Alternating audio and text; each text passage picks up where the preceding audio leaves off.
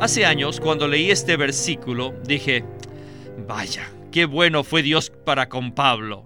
Dios lo apartó a él cuando aún estaba en el vientre de su madre. Pero conmigo, Dios no fue tan bueno. A mí no me apartó. Pero quisiera preguntarles, ¿saben cuándo fueron escogidos ustedes? ¿Ya se les olvidó? ¿Cuándo fueron escogidos?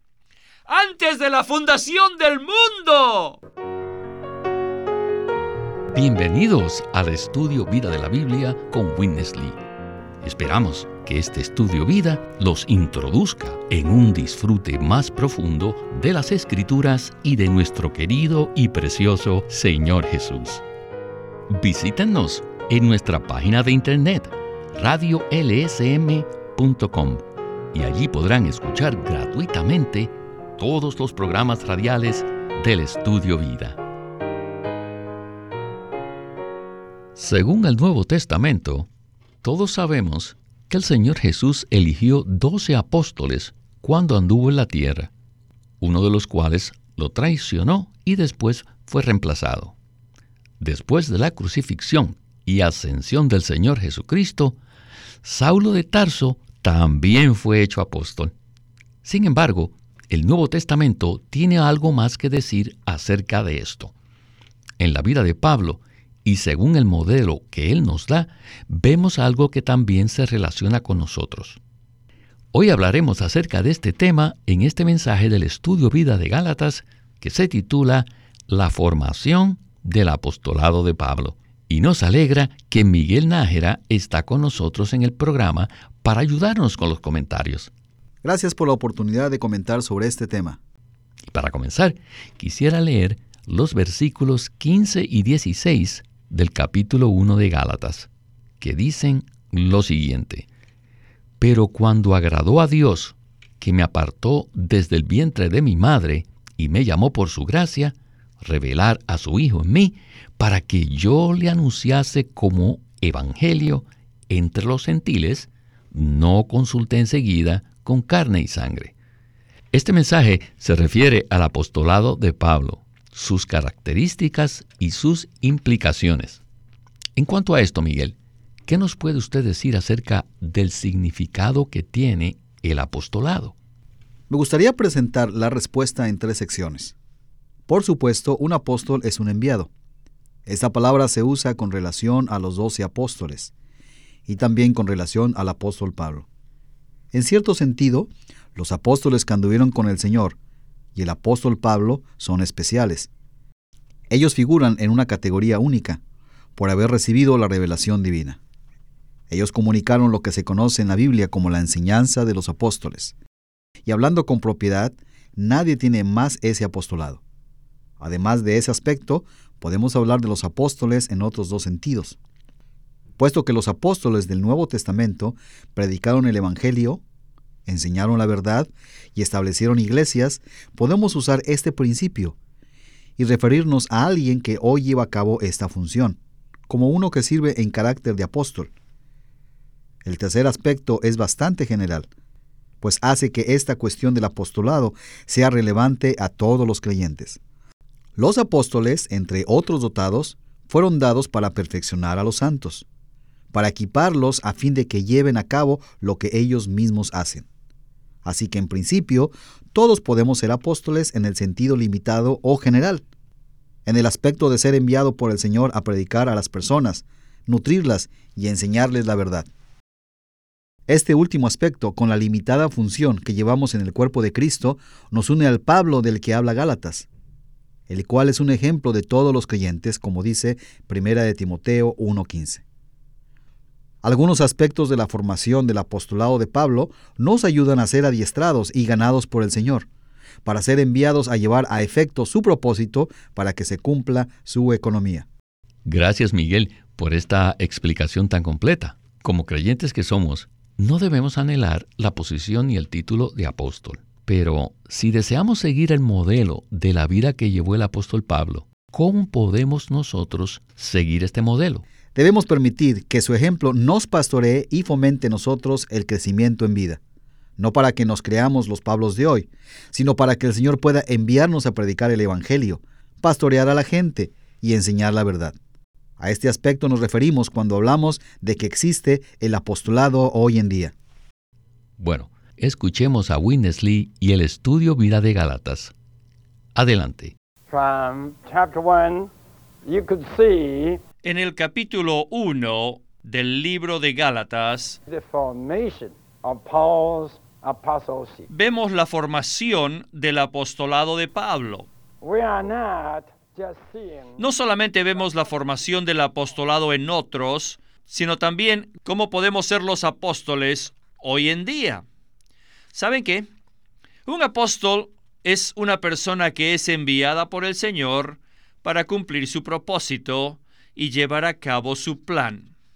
No debemos tener el concepto que no se nos concedió ser apóstoles como Pablo. No, no. Decir esto no es correcto. Los apóstoles sirven solamente como modelos para todos los creyentes, o sea, lo que todos nosotros debemos ser. El apóstol Pablo no fue una persona extraordinaria, ni tampoco llegó a un estado al que nadie puede llegar. Este concepto es erróneo. Es un concepto tradicional. Pedro fue un ejemplo de todos los creyentes y de cómo los creyentes deben seguir al Señor. Y así como él fue enviado a los judíos, igualmente todos los creyentes judíos debían haberlo seguido o debían haber hecho lo que él mismo hizo. Todos debían ser como Pedro. ¿Y qué diríamos en cuanto a nosotros, los creyentes gentiles? Bueno, tenemos un mejor modelo, uno más elevado. Y fue con Pablo. Pablo es nuestro modelo. Lo que él era y todo lo que él hizo, todo lo que logró, debe ser nuestro modelo. En 1 de Timoteo 1.16, Pablo dice que quedara yo como modelo para los que habrían de creer en él para vida eterna. Aquí vemos claramente que Pablo es un modelo para todos los creyentes. No diga usted que nunca podrá ser como el apóstol Pablo, porque él es solo un modelo y por lo tanto su apostolado debe ser nuestra condición. Debemos aprender cómo se forma nuestro apostolado.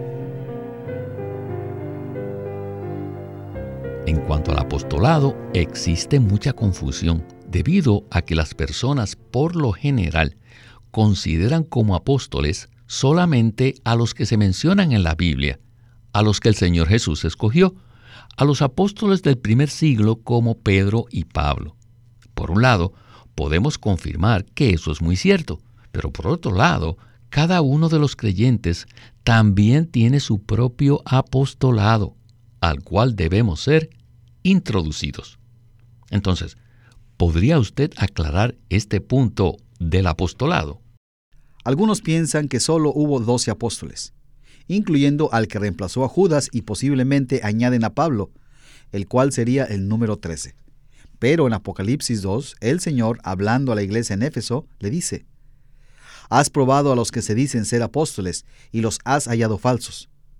Esto indica que había otros apóstoles y también que había apóstoles falsos, por supuesto. Si no hubiera más apóstoles además de los doce y de Pablo, entonces los creyentes de Éfeso solo debían hacer una pregunta. ¿Es usted Juan, el hermano de Jacobo? Ya que él es el único que vive en este tiempo. ¿Es usted Juan? La persona diría, no, yo no soy Juan. El hecho de que se aplique la palabra apóstol a otras personas, además de los doce y de Pablo, indica que en el Nuevo Testamento había otros que tenían la función de apóstoles. Ellos eran enviados bajo la autoridad de Dios para llevar a cabo una comisión específica. Detrás del malentendido acerca del apostolado está la elevación errónea que se hace a los primeros apóstoles, a los cuales se les atribuye una posición tan elevada que nosotros, los creyentes ordinarios, no podemos alcanzar. Y unos fueron más allá y asimilaron una superstición religiosa en la que afirman que hubo un papado, comenzando con Pedro, el primer papa, y luego que se dio una descendencia que llega hasta hoy. Esta perspectiva errónea y exagerada en cuanto a los primeros apóstoles es la que hace que en un sentido ellos no tengan nada que ver con nosotros hoy. Pero si vemos que en principio hoy existen personas que funcionan como apóstoles, sin afirmar que reciben revelación directa de parte de Dios, Y en un sentido más amplio, todos podemos ser adiestrados para desarrollar el servicio de un apóstol, aunque sea de manera limitada, en el sentido de ser enviados a predicar el Evangelio, pastorear a las personas, nutrirlas e instruirlas en la verdad. Así que lo que queremos subrayar es el principio de un apóstol uno que es enviado por Dios para llevar a cabo su propósito, y el hecho de que los apóstoles son dados al cuerpo para que perfeccionen a los santos y no para reemplazarlos.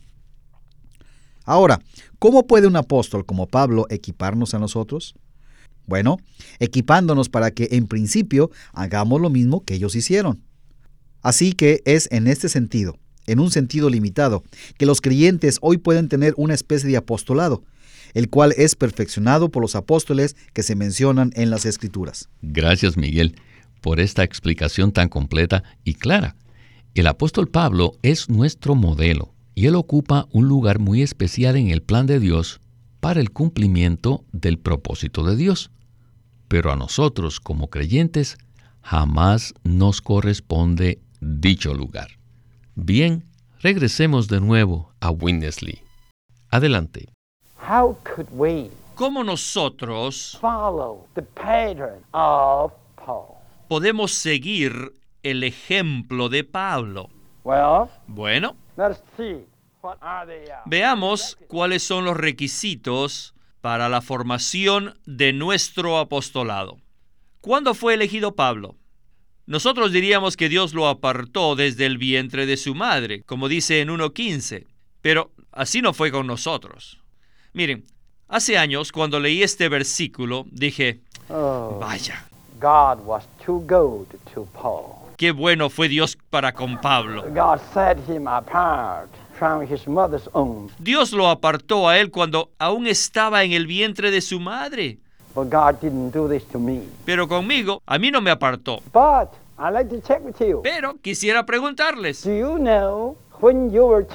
¿Saben cuándo fueron escogidos ustedes? ¿Ya se les olvidó? ¿Cuándo fueron escogidos? Antes de la fundación del mundo. El ser apartado desde el vientre de su madre no es tan grandioso como el ser escogidos antes de la fundación del mundo. ¿Qué quiere decir ser apartado? Esto es, conforme a la elección de Dios. Él nos escogió antes de la fundación del mundo, o sea, en la eternidad pasada, desde antes del comienzo del tiempo. Sería necesario ser apartados desde el vientre de la madre. Ser apartados desde el vientre de nuestra madre está relacionado con el hecho de que en la esfera del tiempo se cumpliese la elección que Dios hizo en la eternidad. Dios nos eligió, pero ¿cuándo debíamos nacer? ¿Durante los tiempos de Adán? ¿De Abraham? ¿O de David? ¿O tal vez de Juan el Bautista? ¿Cuándo debíamos nacer? ¿Cuándo debíamos llevar a cabo nuestra porción? Todo depende de cuándo llegase la hora apropiada de nuestro nacimiento. Cada vez que recuerdo mi pasado, incluso mi juventud, cuánto le alabo al Señor. Y casi lloro delante de Él. Cuánto le agradezco que Él me envió al vientre de mi madre, a una pequeña aldea. Fue entonces cuando fui apartado desde el vientre de mi madre. Eso fue ya hace más de 74 años, que Dios me hizo nacer, en el vientre apropiado, en el lugar debido, y a la hora exacta. Agradezco al Señor que todo lo que Él hizo conmigo fue para hoy día. Y lo mismo es con todos ustedes. Como modelo para todos los creyentes, Pablo fue apartado desde el vientre de su madre a fin de llevar a cabo la elección eterna de Dios.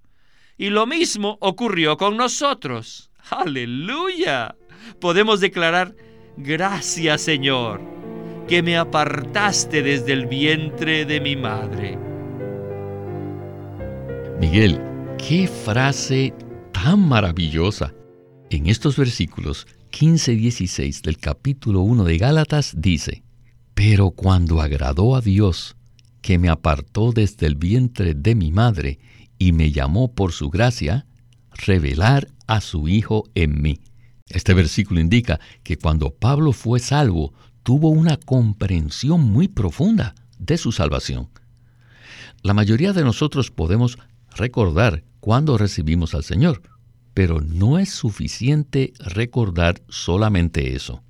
Entonces, ¿qué nos puede usted comentar acerca de esto? Este punto de vista le resta valor al significado de lo que Pablo dice. Si él hubiera querido referirse al día en que fue salvo, simplemente lo hubiera dicho. Pero al decir, agradó a Dios que me apartó desde el vientre de mi madre, revelar a su Hijo en mí, se implican dos cosas. Primero, el ser apartado desde el vientre de mi madre aplica a todos nosotros y no solo a Pablo. Y el trasfondo de esto es que Dios nos conoció de antemano y nos escogió en la eternidad pasada. Por supuesto, no somos seres eternos, nacimos en el tiempo y el espacio. Así que desde que estábamos en el vientre de nuestra madre, el Señor ya nos conocía y nos apartó. Comenzó a llamarnos para cumplir el propósito por el cual nos eligió en la eternidad pasada. Pero lo crucial aquí es que Dios el Padre revela a su Hijo en nosotros. Primera de Juan 5, 11 y 12 dice que Dios nos ha dado vida eterna y esta vida eterna está en el Hijo. Y el que tiene al Hijo tiene la vida. Que el Hijo de Dios se revele en nosotros quiere decir por lo menos en parte que algo divino, algo de Dios, de hecho la vida eterna e increada de Dios se imparte a nuestro ser en la persona del Hijo. Ser salvo es maravilloso, pero la salvación en realidad es una persona. Las escrituras revelan esto claramente. Así que el hecho de que Pablo dijera que el Hijo es revelado en él equivale a decir, cuando Dios en Cristo, por medio del Espíritu, entró en mí, para impartir la vida divina en mí. Estas son palabras extraordinarias y son contrarias a la religión, de la cual se habla en el capítulo 1. En este capítulo, Pablo hace un contraste entre el avance que él experimentaba en la religión de sus padres y lo que le aconteció cuando el Hijo fue revelado en él. Por medio de esta revelación, Cristo se infundió en el ser de Pablo y le transmitió la vida divina, la cual, según 1 de Juan 5, está en el Hijo. En ese momento, Pablo llegó a ser una persona humana y divina, un hijo de Dios, un Dios hombre, en el cual vivía Cristo el Hijo como corporificación de la vida divina. Esto es maravilloso. Sin duda, Miguel, esto es maravilloso. Bueno, regresemos de nuevo a Winnesley. Adelante. Todas las cosas por las que Pablo pasó también son para nosotros. El Hijo de Dios se ha revelado a cada uno de nosotros. La elección, el ser apartados y el llamamiento no añaden nada a nosotros, pero la revelación del Hijo de Dios en nosotros sí añade algo. Añade la divinidad a nuestra humanidad. Dios mismo es añadido a nuestro ser para llegar a ser nuestra vida. El que tiene al Hijo de Dios tiene la vida. Por consiguiente, tener al Hijo de Dios revelado en nosotros significa tener a Dios añadido a nosotros para que Él llegue a ser nuestra vida. Después de que el Hijo de Dios fue revelado a Pablo, Pablo se retiró a un desierto en Arabia. Allí pasó un tiempo sobrio, tranquilo, para comparar su experiencia con el Antiguo Testamento el cual había llegado él a conocer muy bien. Este debe ser también otro principio que nosotros debemos seguir.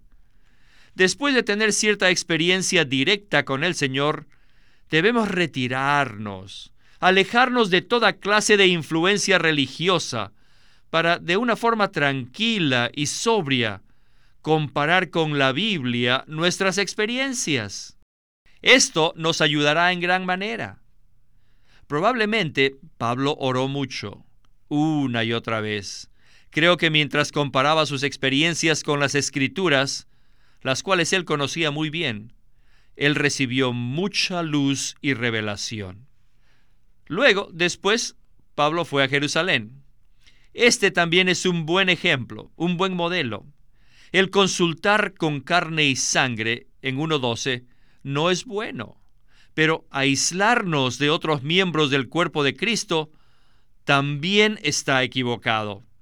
Después de recibir mucha revelación, debemos tener contacto con los miembros del cuerpo del Señor, los que hayan conocido al Señor años antes que nosotros.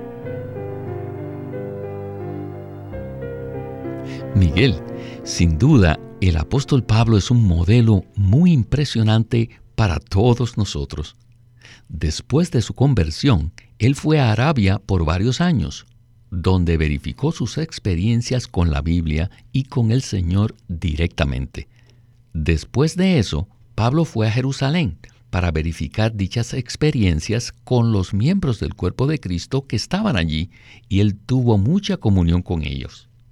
Estos dos principios también aplican a nosotros.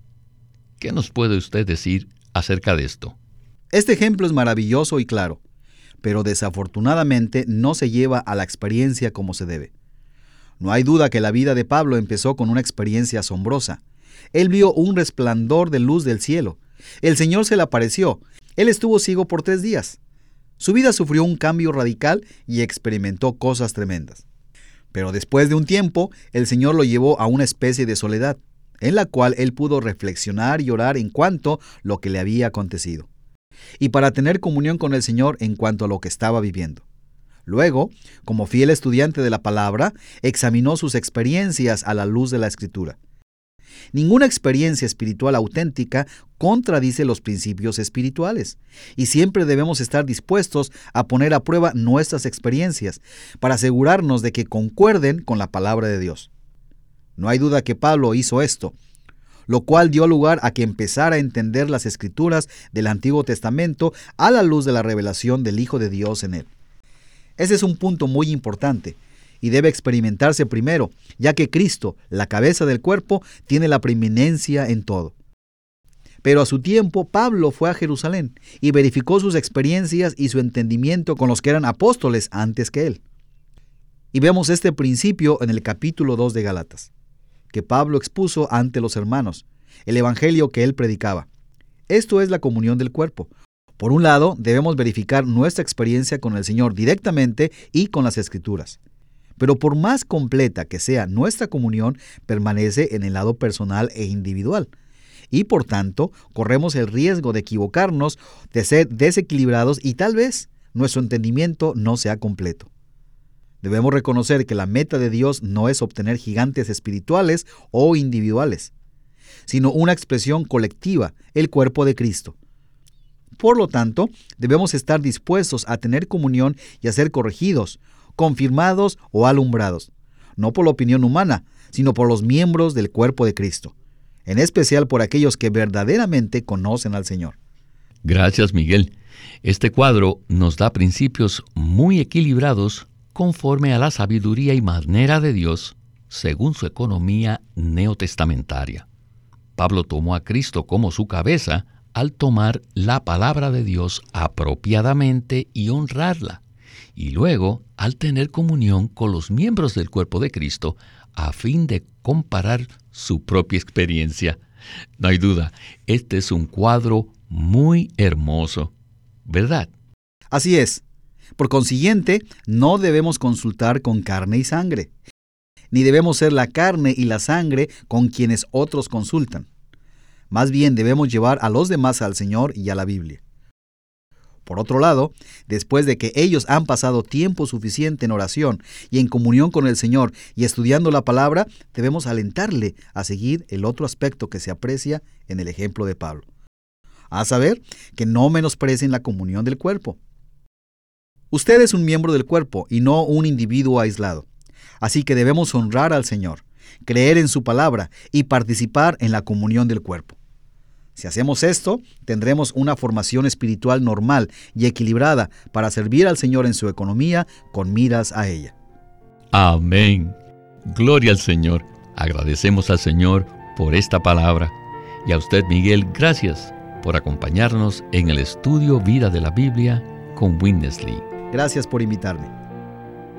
Este es Víctor Molina haciendo la voz de Chris Wilde, Miguel Nájera, la de Ron Cangues, y Walter Ortiz, la de Winnesley.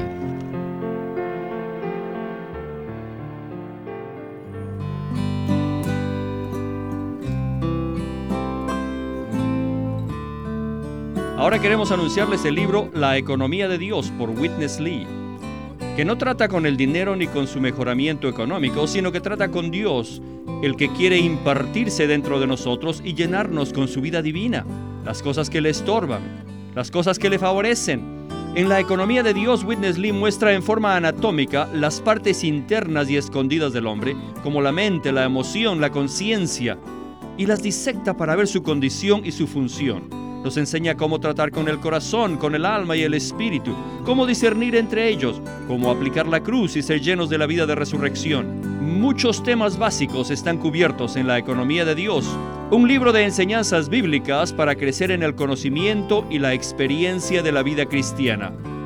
Este libro se titula La economía de Dios, escrito por Witness Lee. Queremos animarlos a que visiten nuestra página de internet libroslsm.com. Allí encontrarán los libros impresos del Ministerio de Watchman Nee y Witness Lee, la Santa Biblia versión recobro con sus notas explicativas y también encontrarán folletos, himnos, varias publicaciones periódicas y libros en formato electrónico. Por favor, visite nuestra página de internet libroslsm.com. Una vez más, libroslsm.com. Queremos presentarles la versión recobro del Nuevo Testamento. Junto con el texto tenemos extensas notas de pie de página escritas por Witness Lee. Al comienzo de cada libro se halla un bosquejo que presenta una síntesis completa del libro.